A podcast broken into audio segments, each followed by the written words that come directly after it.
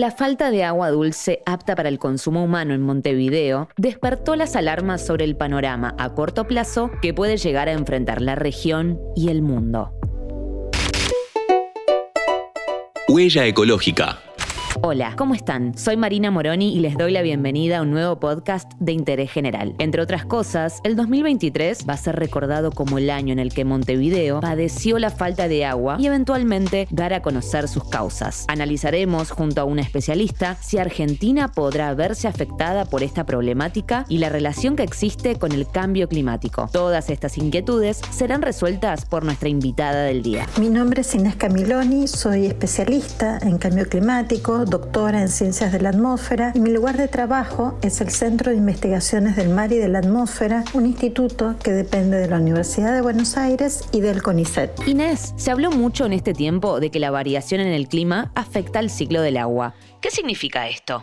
El cambio climático afecta el ciclo del agua. Esto significa que en algunos lugares hace que llueva más, en otros lugares el efecto es que llueva menos. La consecuencia sobre los cuerpos de agua es que, por ejemplo, en lagos y lagunas se puede modificar el nivel del agua. Lo sucedido en la ciudad de Montevideo, la escasez de agua obedece principalmente a un proceso de sequía prolongado. En los últimos tres años hubo un déficit de precipitación muy importante en toda la región que involucra al área de Montevideo, pero la cuenca del Plata en particular, donde las causas de esa sequía no necesariamente obedecen al cambio climático, sino que responden a un proceso de la variabilidad natural del clima, lo que llamamos el fenómeno de la niña. ¿Cuáles son los motivos por los cuales disponemos de agua o carecemos de la misma en una determinada región? Y en concreto, ¿cuál es la situación que se encuentra atravesando Uruguay? obedece por un lado a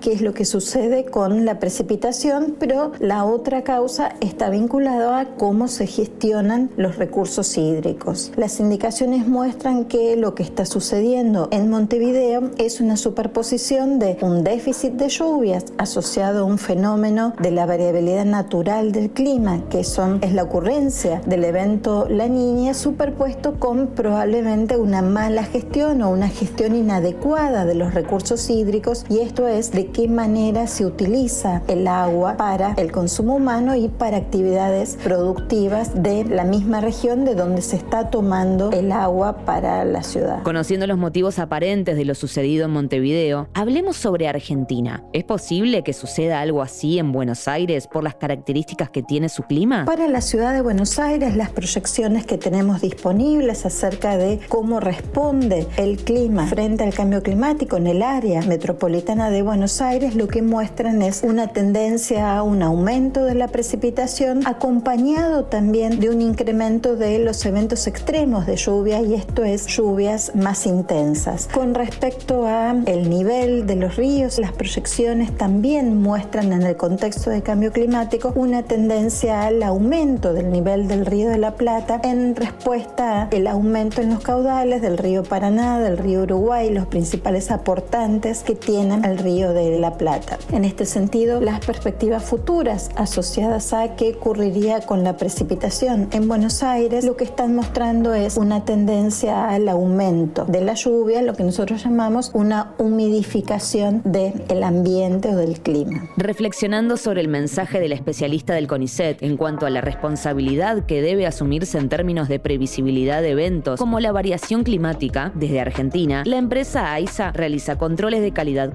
que atraviesan todas las etapas del proceso de potabilización del agua, incluyendo el monitoreo de agua cruda a través del barco laboratorio Orion. De esta manera, la empresa cuenta con la posibilidad de tomar acciones para ajustar el proceso de potabilización, mitigando el impacto que fenómenos de este tipo puedan ocasionar. Sumado a esto, según las estaciones meteorológicas de Ezeiza y Villa Ortúzar, en los últimos dos años se registró un déficit hídrico, es decir, falta de precipitaciones en la ciudad de Buenos Aires y en el conurbano A partir de estos resultados, se tomaron medidas como la explotación del hipopuelche, un acuífero a mayor profundidad, o continuar desarrollando proyectos para ampliar la red de distribución de agua potable provenientes de fuentes superficiales como el sistema Agua Sur. Le agradecemos a nuestra invitada por estos cinco minutos. Este episodio fue una producción de Interés General Podcast desde el 2020, acompañándote todos los días. Cinco minutos para que conozcas algo nuevo.